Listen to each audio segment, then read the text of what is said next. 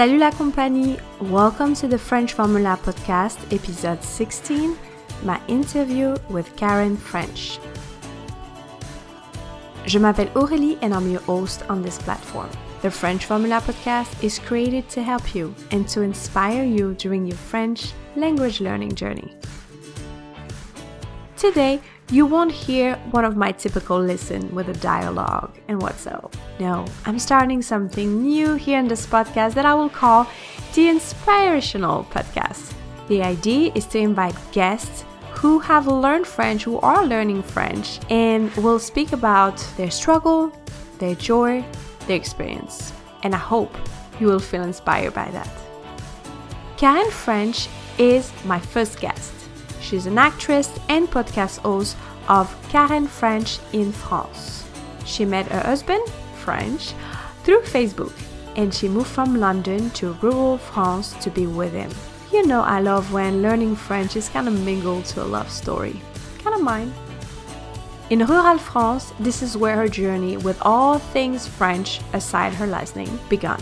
Now she enjoys talking about her life in France, her discovery, and what it is to live in France. Tu es prêt? Bonjour Karen. Bonjour Aurélie.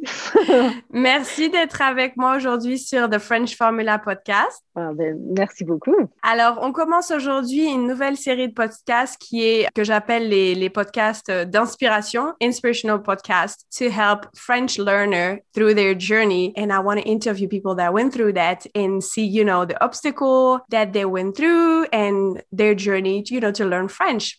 Alors, est-ce que tu peux, Karen, s'il te plaît, te présenter, bien sûr, en français, and the rest will be in English? Alors, oui, bonjour, je m'appelle Karen French. Oui, c'est mon vrai nom. Je suis anglaise et euh, il y a sept ans, je suis venue en France pour euh, habiter avec, euh, maintenant, il est mon mari. Et, et je parlais pas français avant que je suis venue j'ai pris quelques cours. En fait, euh, à l'école, j'aimais pas beaucoup français. J'adorais euh, espagnol et j'ai parlé espagnol et étudié espagnol jusqu'aux 23 ans. Et euh, bah, maintenant, oui, je suis en France et je, fais plusieurs choses. En fait, je suis comédienne, je, suis écrivaine, podcasteur. Plusieurs choses je, je fais. J'ai deux garçons, j'ai mon beau-fils qui a 12 ans et mon fils qui a 5 ans. Très bien, merci Karen, super. Donc, you kind of already kind of answered the next question. So, how did you end up living in France? What happened? Well, I met my husband on Facebook and yeah i i once i realized that how i could make it work by moving to france i mean because also because it's not very far from england i was like oh okay cool. You know it didn't feel like it was a huge a really huge leap. It's not like hey let's move to australia. So i thought okay.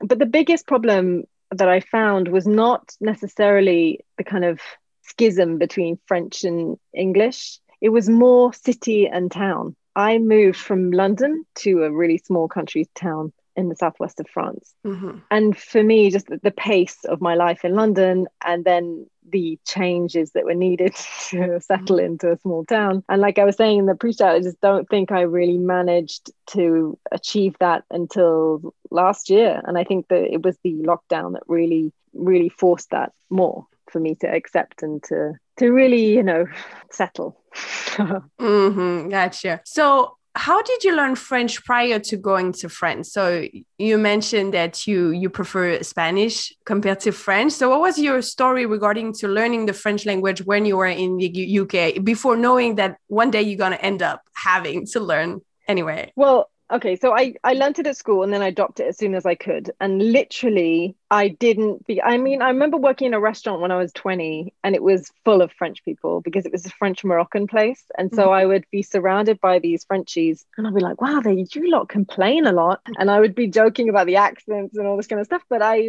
and I, there's a huge amount of vocabulary actually that is the same between english and french. So mm-hmm. i would also be good at the accent. So I, then i would just chuck in a, a word and just put a French accent on it. And that would be mm-hmm. pretty much my version of just mucking about in French with no real intention of really committing to learning the language. And then when I met my husband, I thought, oh, I better learn some French. And I found a friend, a friend of mine who's a French teacher, and we would, we had some lessons. And so, you know, we were going through être and we were going through avoir and the difference and all this. And there was a huge amount that was kind of locked in there from my childhood because you learn French uh, early as a 2nd mm-hmm. language. And I remember, you know, she would teach me the ça fait, uh, du soleil, the, the kind of conjunctions mm-hmm. and the phrases to learn to, about the weather and you know that kind of stuff. But actually, the majority of my learning of French happened just on the fly when I came to France. Mm-hmm. When I was just forced to put one word next to another and work it out.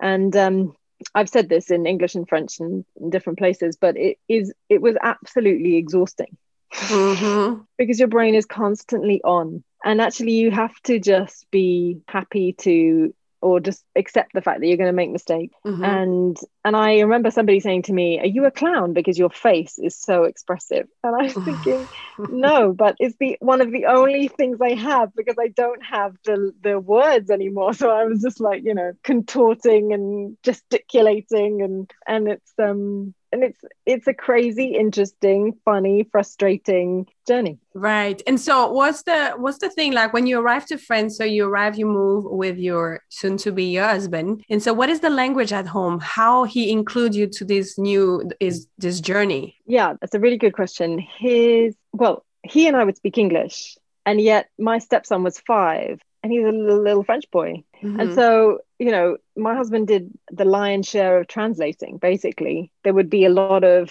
something would be said in French, and then you know he would translate, and then I would say mm-hmm. something, and then and you quickly learn actually just how much is understood without words as well. You know, because he and I, I we would spend although I learned quickly, I think we spent so much time together, but we didn't, there wasn't, it wasn't language that we were communicating with. You know, it mm-hmm. was all the other ways that we would communicate, you know, with an iPad as well to help and maybe Google Translate or whatever, but also, you know, just through just through the interaction that we would have together. But with the mm-hmm. family, then we were we would we'd always bounce between the two, and this kind of continues really because my son now is five, and he, uh, whilst he understands everything in English, the general family language would be French because that's what everyone speaks. So you speak English to your boy? I speak. English to my son all yeah. the time. Right. Yes. Yeah. So he understand, but he replied to you in English or in French? No, in French. However, the English does seep in, right? It's coming in more, and and some things he just gets the hang of it. And sometimes we'll.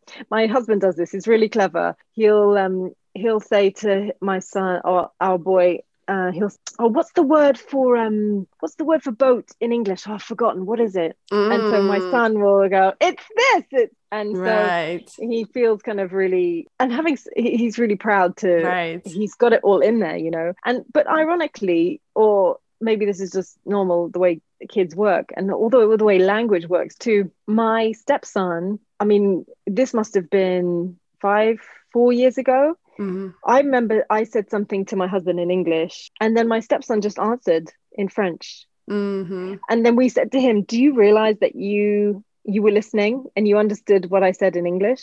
Mm-hmm. And he was like, "No, it, it, he didn't even. It was almost as though he didn't consciously register it. It was just a kind of understanding that he had. And so now it's really demoralizing when he goes to school and you know it, it the way that language is taught in school is very mm-hmm. different to mm-hmm. how the organic process that he's been living for the past seven years mm-hmm. where he compares himself in that way he thinks oh god this is rubbish or it's really difficult and actually his understanding is huge it's really deep right and yet but he doesn't have a conscious appreciation of that it's really interesting and you know because he has learned it like almost like a, a mother language even though you came to his life when he was already five but it's like it's like um it's like a mother language for him because it's a language of the house. So He's it just um, it. Yeah, like you yeah. say, I love the the term that you use, organic. We have a lot in, in common actually because my son is the same way because like but in opposite like i yeah. speak french to him he will reply to me in english but he understand everything and and it's just funny the i call it like the gymnastic of the brain he's just mm-hmm. like yeah it, it's just fascinating and they have this the bilingual kid have this gift of being so so when i go to france we have two or three days or he need adaptation and then he switch back fully to all French. So no yeah, it's interesting. It's so interesting. What were so you, you basically learn it organically, like you said, on the spot, very tiring, even though you took some classes before with your friend. So where were your main struggle? Like in terms of like uh it was the vocabulary, having put stuff together, understanding yeah. the grammar. Some of the grammar actually, because a lot of the words are the same. What uh, my husband and I would both do and we kind of still do sometimes is we'll have the word in our own language and we'll put it in the accent of the other and we'll just give it a go Mm-hmm. And sometimes mm-hmm. he'll pick a word and I'll be like, yeah, I know what that means. It's the same in English. Why are you talking to me like I'm stupid? You know, you get into these like weird cul-de-sacs of like relationship language stuff. Anyway, yeah, no, it's it's more the verbs for, for me. You know, mm-hmm. when I mm-hmm. started to read, I was like, whoa, mm-hmm. what the mm-hmm. hell is going on? You know, and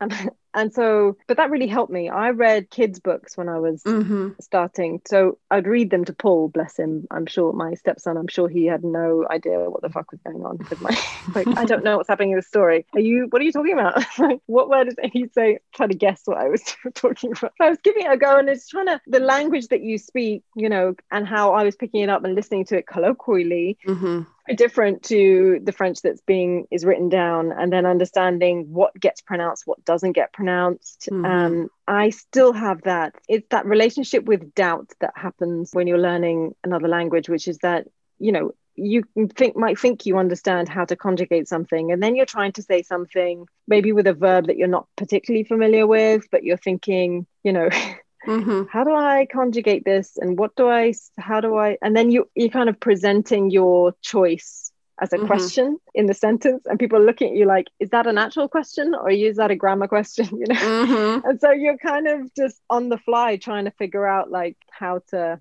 express what you're trying to express what right. you're trying to say you know and constantly just trying to find the best way through and maybe that's not the way that you would say it in english or you're not being as maybe articulate as you are in english or in your own language but you're just trying to find that way through to make it up to to be understood you know? Right right. And this is what i went through with my husband like when i first moved here the, the first couple of years sometimes well, you know you go through like couple discussion slash argument you know trying to get your point. And it's so frustrating because it's just like i'm trying to say something but i don't have my own word my own tools like you say your own tools to express some things. So it was a lot of frustration. Yeah, the more I'm exposed to the language, the more I understand and the more I have, you know, those expression and but just the tone of stuff. Like for example, the word stupid. In mm. French, mm. stupid is silly. So I will say, mm. no, this is stupid. And he will he will take it badly because in English it's it's harder, like it has a harder meaning. Yeah, so yeah. those nuances are really difficult when you're in a conversation and you want to get to your point. So yeah, yeah, yeah Yes, so I, I understand it's what, really what you. Tricky. does your husband speak French or understand French? He understand. He actually took uh, classes at the university, French one and French two. But like you know, the school system is not the best to improve a language. Yeah. And uh, when when he goes to France, he always oh, same thing. He pick up. He he will also have conversation mm. with the family, but he's not immersed. So as soon as we go back, you know, yeah, English is the language of the house here. So yeah, and it's yeah. funny. Sometimes he try to read you know stories to my son in French. It's it's cute. But like you say, the pronunciation is tricky. I think if you hear and you only into conversation and you go organically from there, then you will be fine. But when you start moving to reading, you're just like, hold on, I was saying that, but this is how it's written. How they yeah, yeah, yeah. yeah, yeah, yeah. So I think and then to, and also to practice those words, the sounds and how they, you know, and I, for me, I really found the diff- the most difficulty was when they would switch from the front of the mouth to the back of the mouth, like really mm-hmm. Mm-hmm. Like the sounds would just literally, and we tend to kind of like hang out in the middle a bit as English people. Mm-hmm. Like, whoa, whoa, whoa, whoa. Mm-hmm. But actually, to go to flip back and forth like that, I would just be like, there are certain words that I just still cannot get my I, ju- I just I have a question in my like since you mentioned you're a comedian like I'm guessing you have done exercise in English obviously of like articulation. So did it help yeah, for yeah, you yeah, to actually because being conscious of your mouth of your throat when we do pronunciation class with students is very difficult because people are not aware of their own physiognomy so yeah. maybe in your case that was helpful. Yes, it was. Yeah. I knew how to I could feel that it was the tension because my your mouth is formed around the way that you've used it so the language. So even I watched my son who's 5 mm. saying, "Well, it's really hard." You know, that all of them tried to say both of them tried to go the the like because it's just completely unnatural for them to say those words but i was like and it is just how you've trained so then if you then understand where and how to loosen some of that tension mm-hmm. that has been mm-hmm. creative, like the tongue to release the tongue, to mm-hmm. get the mm-hmm. jaw, to get the mouthing, and then you've got a real, you've got a much better chance. And it's something I thought about about helping with with language learning, which is mm-hmm. that the physiology of your mouth and your instrument actually using that to help because it's like for me the word surgeon in french right? Right and, I, and, now i have such a block with it right? So now I, even when i try to i just block myself. You want me but to say it? I, no yeah no for no, people that listen to us chirurgie. Oh, chirurgie. Right. Chirurgien I mean, I have, to go, mm-hmm. I have to go at that pace, you know. So it's like you can rab it on, and then I get to a word like that, and I just go into toddler land. Like, okay, hold the phone. I got to really like concentrate on mm-hmm. how these mm-hmm. words, you know, go. Mm-hmm. So I try to avoid saying that word anyway. yeah, the, the sound R, le re, is very difficult. Yeah. And it just happened. It is the consonant that is the most pronounced in French language. How ironic really? is that? Yeah, it's like 13% of the time used compared to the other consonant. Seriously? 13, 1, 3. Yeah. And after is the sound. Exactly. So it's right at the front and then you go so, uh, at the back. I'm yeah. like, yeah. I, and I always wonder, like maybe people from Liverpool in England, they've got a better because they mm. they do some more guttural sounds. Mm-hmm. And I always mm-hmm. thought to myself, like maybe I wonder if Liverpudlians are like better at French speaking accent wise. These are mm. of kind mm. of random questions. But then you know, as your day is going on, you're just trying to get your I don't know, your life going and right, you know, chatting to people. There's only so much brand um like bandwidth you've got for like i found like really breaking some of this down and studying it or you know and yet now I'm in the position where I'm thinking, okay, I'd like to go for nationality, which means passing the. the and you French go test. and you go to my next question. Thank you for oh, this yeah? transition. Cool. Yeah, yeah. My question, the next question is actually any particular goal regarding the French language. So, what is next for you? Not that you you have your life on, you know, you have your boys, your husband, and your life going on with French in a, in a small town where obviously people don't speak English. So, what what is next for you? Just as a a precursor. So funny, but my four or five closest friends, they all speak English. Oh, French. okay. Okay, it's, good, good, good. And people think, and it's so funny because they think, oh my God, you're in the middle of nowhere and no yeah. one can speak English. Literally, at least five of them, yeah. Anyway, awesome. uh, the next thing for me is to really consolidate the. I really just want to stop pausing and trying to work out grammar in my head while I'm having a conversation. So, whilst I just said, like, I'm getting on with my life and sometimes it's hard to, you know, put time aside, I think that actually after a while, now I've kind of, I learnt it orally, you know, listening to it and figuring it out. The Spanish helped. That was great. And I kind of, and as you learn more, you start to hear different parts of the language. And then it's like you're ready for those and you start to in- integrate those into your conversation. But now i would really like to just slightly buckle down and really put some effort into understanding fully the conjugations and really just becoming just that last push to fluent. Mm. i think that that's kind of and actually i was thinking I need to I need to hire Aurélie. I need to work with Aurélie because I really definitely need to because especially what I mean, you know, I took some tests. Um, you can take some of these quizzes online mm-hmm. to f- towards the tests for the French B one. Um, yes, because you have you have the residency, so you have you yeah. Took, you took the A two already. No, oh, no. okay.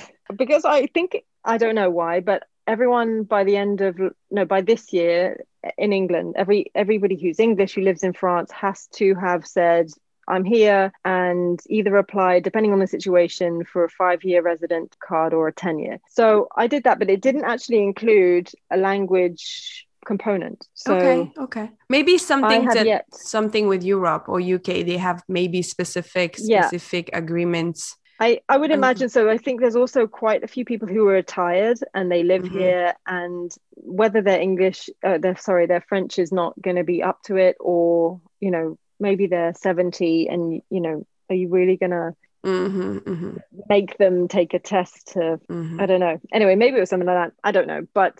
Now my next step is the tests that go along with nationality, but I think it's that's only a, just a really good goal to to just aim for. That's that's going to help me focus my attention on what I really want to do, which is to stop kind of the Mhm. doubt, lessen the doubt, and increase the confidence. Right. And I think Right. some of that's really just about studying and practice and help. I love what you're saying because it's exactly what I tell to my student. Usually, when I start with the student, none of them know about the DELFs. A few of them, and none of they don't. A few of them will go for citizenship or residency, right? But I always always explain, you know, after why consider it. I'll prepare you, but consider it because it show. First of all, is an international diploma that recognize Mhm. internationally your level of French. So for work or you know, it it says something. It's not like you put on your resume intermediate or it doesn't mean anything. If you put A2 or B1, then HR know what you talk about. Mm. And so beside this aspect, there is also the fact that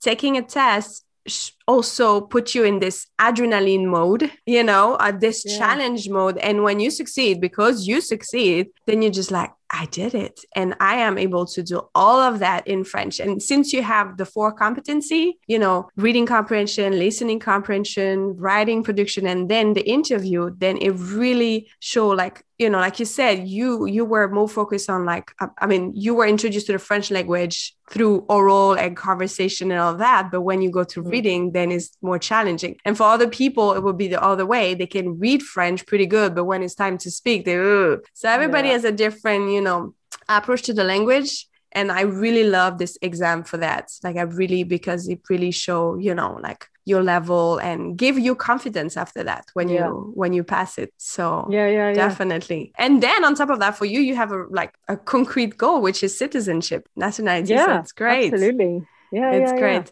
Who knows? Like, who knows what the future will like? I was not really, you know, in the rush of being an American citizen because I have my green card. I'm good for 10 years, you know. But then with all those restrictions that happened with the COVID, you're just like, oh, whoa. I better, you know, put all my chance, you know, on my side. So you can are you gonna go for nationality in America? Probably, yeah, yeah, probably. I will start, but my green card is like good for another eight years. Oh, okay. And I definitely didn't want to apply before that because I didn't want, sorry for the politic, number 45 to sign my citizenship.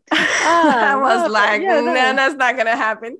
I'm going to wait. Yeah. Uh, but then with the COVID, definitely kind of pushed like, we don't know what the government will decide. We, I have seen that with my husband, for example, when we went back to France in fall for three months, he Yeah. had to travel with me. The idea was for him to join me after for Christmas. Like I go for three months and he just come for Christmas. We could not we could not do that because he can only travel if he's with a French or European spouse. So he came with me, spent two or three weeks, and went back to the US because he had to work. He could not stay for the three months, but we were not free to choose, you know. So Yeah, it, it yeah, just yeah. shows that we can, you know. But a lot of Do you- French people are like me, and US is just like, I'm French, I don't need to be American. It's, so funny though. I find this on my podcast talking to people, you know, and I spoke to an American woman, Kate Hill, who's um, been in France for years, and she said she she kind of talked about how when you go to another country, you kind of become a mega version of your uh, nationality. You know, a very kind of I'm proudly English or American, Mhm, you know, mhm. and and when you live somewhere and your language starts to blur, the boundaries start to go, and it happens more with sport with my family because my Mm. my son gets gets into rugby and football, and then it's like, oh god, okay.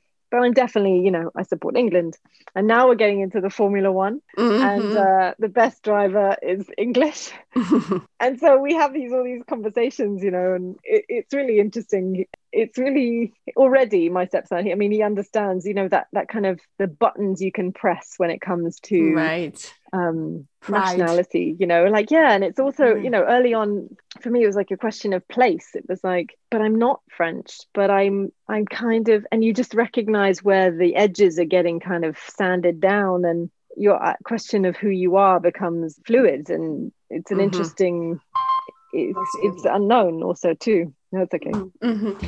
definitely. so yeah and it's, it's interesting when you have country like that like france and britain uh, that have a, such a long history. It's, uh, it is so intricate. Like your name is french certainly for a reason. There is yeah. something that happened in the past that yeah but for decades i mean for decades maybe i think a century at least.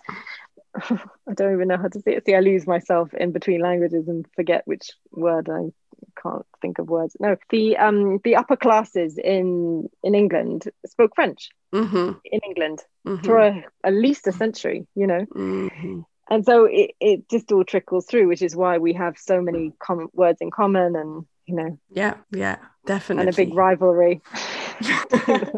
Oh, luckily right now it's just through sport. But sport. last question but most important i think. Any advice for french learner what do you recommend well I think that the way I did it is helpful. It's kind of like jumping into the swimming pool and, you know, figuring it out as you go that can be quite stressful. So I think that a, mix between what I did and actually having a teacher would be the best way. I would imagine. But then, you know, and there's plenty of ways to do that because you can do it as an exchange, you can do it, you know, there's plenty, it's not just a financial commitment necessarily. But I think the immersion is really an important part of it especially if you know that if you're you, you're going to try to maybe wriggle out of it you know if you don't want to put yourself on in the spot you don't want to be vulnerable you don't want to get it wrong you don't want to look stupid and then you're consciously backing off that place then the immersion is actually you do need to ju- jump in so i would say you know do what's best for the way that works for you and mm-hmm. learn knowing how you learn is a really is a really important thing to to know in helping with this because it helps the stress. I've seen people just so much stress around the performance of it and just actually talking. But th- that's not anything to do with language learning anymore. That's about something else you know? And so i think the psychology around the kind of knots we can tie around it that's interesting to kind of look at as well alongside it. Even when i wasn't great as well i read i started to read. And i did like i said i started with kids books. But then i would read stories that i knew kids books like charlie and the chocolate factory Mm-hmm. I bought it in French. I knew the story, and I would then I'd kind of be looking to understand what's happening because I know what the story is, you know. Mm-hmm. And then um, I would say give yourself goals if that's the thing that works as well. Like, oh, in six months, this is a. But then also, how do you make goals? Which I think is because once you set them, they got to be something you can actually achieve, not mm-hmm. just like I want to be able to be fluent in six months. like, yeah, fluency, especially fluency, is such yeah. a big word, and it has so different, you know, layer. And for me, yeah. I don't really use the word fluency because for me, it doesn't mean much. Because I like, I can say yeah. I'm fluent in English. Yeah, but there is still when I still watch a movie, I still want to put the subtitle just to feel comfortable. Is it fluency? You know, it's just like yeah. The last thing is mm-hmm. the other last thing is is that just be really kind to yourself because mm-hmm. it's fucking mental. You learn another language, your identity is different in some ways. It's like your personality is sometimes different. Mm-hmm. I can't, can't couldn't be as funny as I am naturally in English at the beginning, and I was like, for fuck's sake, I just want to crack a joke and I can't. And when I did crack a joke, I'm a good, I'm, I'm a fun person in I'm my own language. Person, yeah, no, it was yeah. like when I did like yeah. a like a linguistic play on words, and yeah. people would look at me and go no, but that's not correct French. See, the correct French is, and I'm like, I was joking, you know. So yes. like, oh god, it just takes the fun out of it. But yeah, so it's like you got to be really just kind with yourself, and you're gonna have days where you just want to throw French books at the wall, and then you know. And what would you say to the if the Karen that years ago we were pushing, you know, French aside. Now that you know what French will bring you, which is love, family, baby boy. So what would you tell to Karen before that? That was like, ah, I'm going for Spanish, French, yeah. I honestly don't think I would have made any different choices. Mm-hmm. But what would I say to her? Maybe to keep my options open. I think I dismissed it pretty, pretty wholeheartedly. Mm-hmm. so maybe I would say, maybe keep your options open with the French.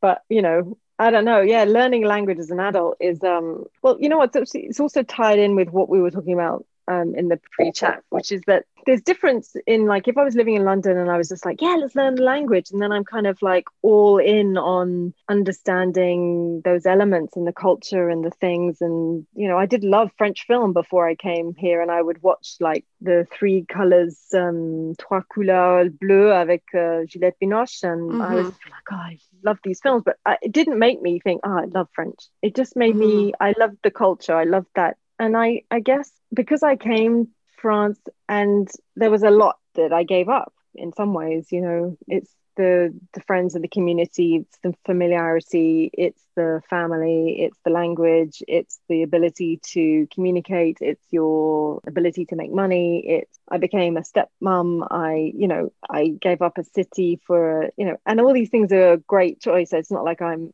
a victim it's more that but the the weight of those things took a while for me to mm. uh, just process and so when it came to you know it's like i was tired and i couldn't even explain what i wanted to say and i just get pissed off because it was just like oh for sake i just want it was like mm. everything became difficult mm-hmm. or just not as easy as it had been you know mm-hmm. and i think that then that attitude kind of got placed onto the language learning, which is actually a block for the whole process rather than mm-hmm. like an absorption and a delight and a curiosity around why do you say that? I would be like, you Frenchies are fucking weird. Why do you do that? You know, it would be kind of more of like the only thing I had was my English. Mm-hmm. And I love I studied Shakespeare. It's like this mm-hmm. is just like, you know, it is me. And so it's like kind of like how do you bring those two things together? But i think that emotional response to my situation as a whole then kind of informed